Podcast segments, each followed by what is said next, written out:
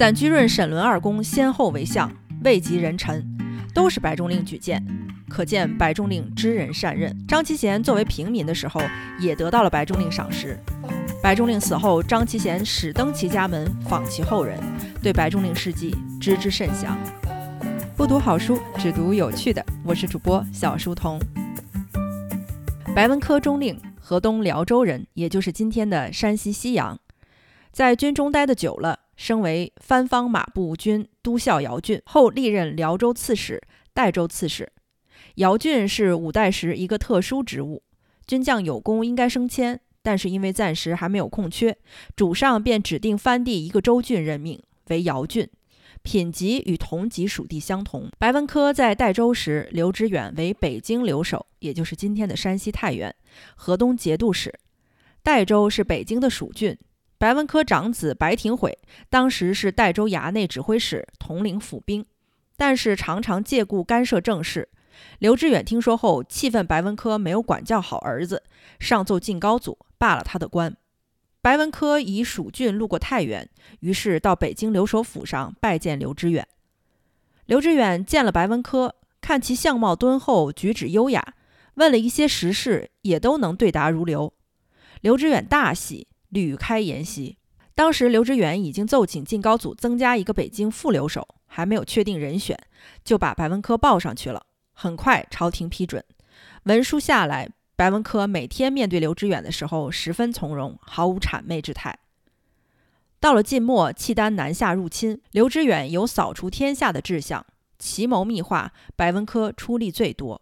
后汉取代后晋，刘知远就是后汉高祖。白文科被授予河中府节度使，也就是今天的山西永济。不久改授天平军节度使，今天的河南儋州。后来又移镇陕州，属下蒲、祁、雍三州接连反叛。白文科为河中府招讨使，兼领河中府事，在枢密使郭威的统领下，率领三路兵马攻打叛军。当初在北京时，白文科与郭威交好，郭威屡召白文科商议军政大事。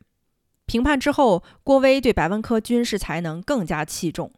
凯旋之日，郭威与白文科一同来到洛阳。此时，西京留守王守恩为手下蛊惑，大肆收受贿赂，弄得百姓怨声载道。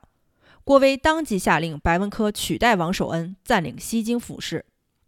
回到汴京，郭威密奏汉少主，正式下诏任命白文科为西京留守、河南府尹，并兼中书令。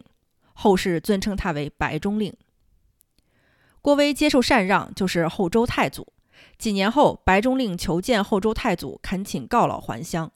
周太祖再三挽留，情真意切，而白中令以老迈，坚持不已，于是就被授予太子太师，允许他回洛阳颐养天年。时年七十七岁。临别时，周太祖赐予监羽、鸠杖，命宰相在汴京板桥摆宴饯行。都说白中令上继汉代二叔之高风亮节，千载之下一人而已。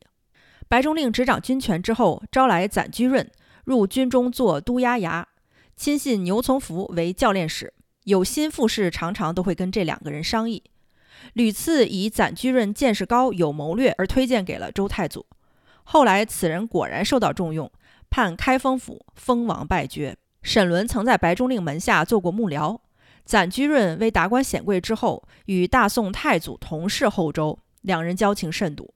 白中令于是派人把沈伦引荐给暂居润，暂居润又将沈伦推荐给了宋太祖皇帝。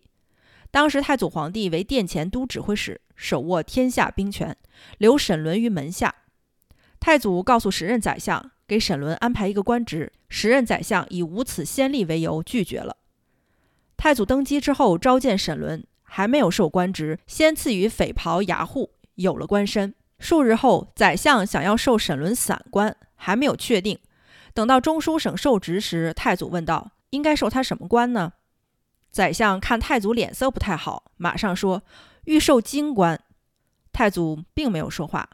宰相又说：“要授升朝官。”太祖又问：“授什么官？”宰相四顾不敢回答。太祖说。那就先授郎中吧，于是授以了户部郎中。时任宰相还是想把他置于外地，差遣到扬州为侍监。赶上西蜀反叛，沈伦被派为转运使，负责军需调配。西蜀平叛后，班师回朝，所派官员当中没有被财色所惑者，只有沈伦与曹彬二人。太祖发现沈伦深谋远虑，重实干，少言辞，日渐重用，终为宰相。暂居润、沈伦二公先后为相，位极人臣，都是白中令举荐，可见白中令知人善任。张其贤作为平民的时候，也得到了白中令赏识。白中令死后，张其贤始登其家门，访其后人，对白中令事迹知之甚详。